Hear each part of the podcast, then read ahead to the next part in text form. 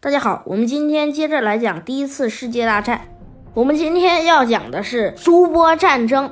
苏波战争大家知道啊，在一战之后，打没了三个大帝国：俄罗斯老帝国、德意志帝国以及奥斯曼土耳其帝国。这三个大国就被打没了。可是，在这些大国的废墟上啊，建立了很多新的国家，例如波兰就是其中之一。可是波兰附近呢，有一个不听话的邻居苏俄。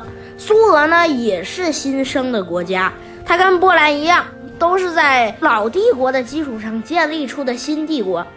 波兰在独立之后，由毕苏斯基担任国家元首，一个钢琴家呢担任国家总理。毕苏斯基啊是一个战斗英雄，他呢就认为波兰历史上是很厉害的，因为他这个地理位置不好啊。地处俄、普、奥这几个大国中间，你要干什么事都得被奥匈帝国呀、普鲁士还有俄国这几个大国左右。但是波兰历史上其实有一段非常辉煌的经历，就是什么呢？他呢其实曾经特别厉害，跟拿破仑一起去打败了俄国，并且呢一路杀进了莫斯科。但是波兰。跟俄国是有很大的仇的，包括拿破仑战争以及俄罗斯三次吞并过波兰，因此苏维埃是跟这个波兰民族主义社会政府是有极大的仇意的，双方呢也是互相看不顺眼，双方也是十分想把对方给干掉。于是不久之后，苏维埃就找到了一个特别好的借口，就是说呀，波兰你占了我的土地。其实他根本就没有战，但是呢，反而是沙俄瓜分波兰的时候占领了波兰的许多土地，因为毕苏斯基想要收复，因此沙俄就故意找这个借口，想把毕苏斯基等人一概赶下台。可是毕苏斯基和波兰人民不是吃素的呀，波兰就组成了部队，开赴到了乌克兰一带。乌克兰本来就不喜欢俄罗斯。乌克兰能喜欢你苏联吗？我们之前都是什么哥萨克这些的，反而白俄对我们很好。结果你们这些赤俄军队来了，不是抢我们东西，就是要我们养你们这些人。我们是粮仓啊！以前白俄对我们都是大力支援，结果好了，现在我们的粮食得喂你们这帮俄罗斯人，不干。于是呢，乌克兰有的报社头版头条就是骂俄苏俄的。后呢，苏俄、乌克兰双方就展开了决斗，可是波兰呢是支持乌克兰的，于是这三个国家就爆发了著名的苏波战争，于一九一八年开打。波兰还是有点实力的，一下子就从乌克兰境内就一路往俄罗斯南部平推啊，俄国是很难防住。可是这个时候，来了一个特别厉害的乌哈切夫斯基。瓜切夫斯基他特别厉害，二十几岁就被封为了元帅，并且呢，他是苏联第一批受降的五个元帅中的一个。但是可没有这么简单啊，波兰人也不是吃素的。于是呢，斯大林之前的一任统治者，也就是苏联的国父列宁，就给图阿切夫斯基派了另一个帮手，就是布琼尼元帅。布琼尼元帅呢，也是一九三五年。授衔的元帅之一，他指挥一个骑兵旅和一个骑兵师，这两支部队呢编成了一支骑兵军，开始突击波兰人的部队。可是他们俩相反的，什么意思呢？波兰人是南强北弱，可是图哈切夫斯基这边是北强南弱，双方正好相反。波兰人在南部是一路平推，图阿切夫斯基也没闲着，在北路。一开始呢，就命令布琼尼率领的骑兵旅做先锋部队，突击了波兰人的前锋部队。之后呢，所有的步兵、骑兵都大规模的跑腿，连续的攻击了两三个月。之后呢，到第四个月，基本上已经打到了波兰内。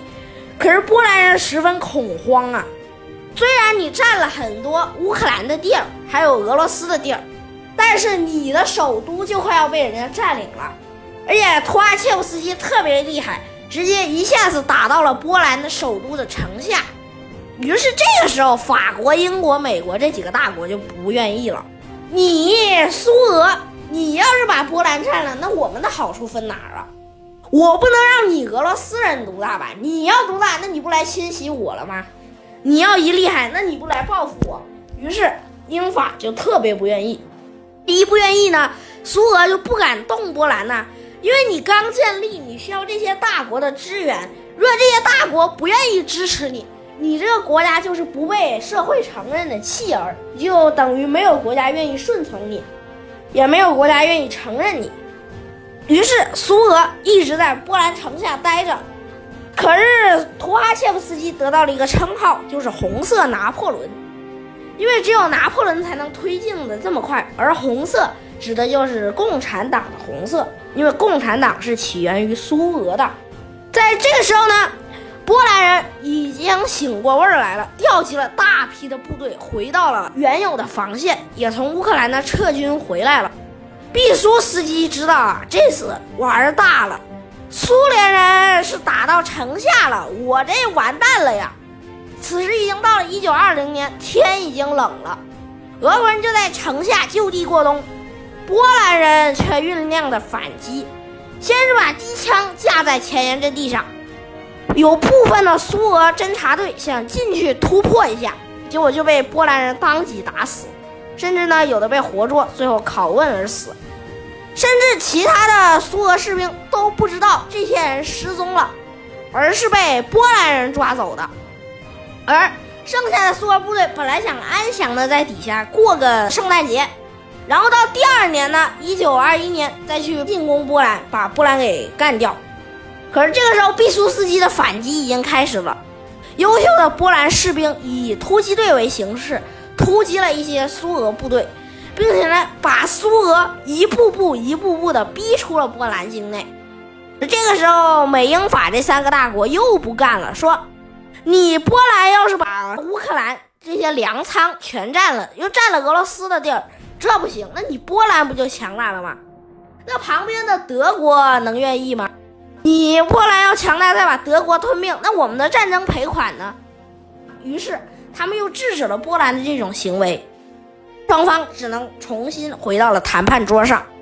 这个谈判呢，可以说是非常的勾心斗角，双方呢不断在争夺利益。双方可以说在谈判桌上就是互相骂着对方。在谈判桌上谈完之后，哎，波兰人没办法了，只能恢复原来的国界，一个便宜也没占。于是这场战役呢就此结束。苏联人呢死了将近六万人，而波兰人也死了四万人。苏俄是保住了白俄罗斯以及很多乌克兰的地，波兰呢也起码没有被苏俄吞并，于是双方呢就此停战。虽然呢东线平息了，但是几乎各国呀都沉浸在对于一战的恐惧之中。苏波战争是一场对各国来说的演兵场，它试验了新时代的战术。不再是一战那种老套的堑壕战，而是一场新型的工业革命式的战斗方式。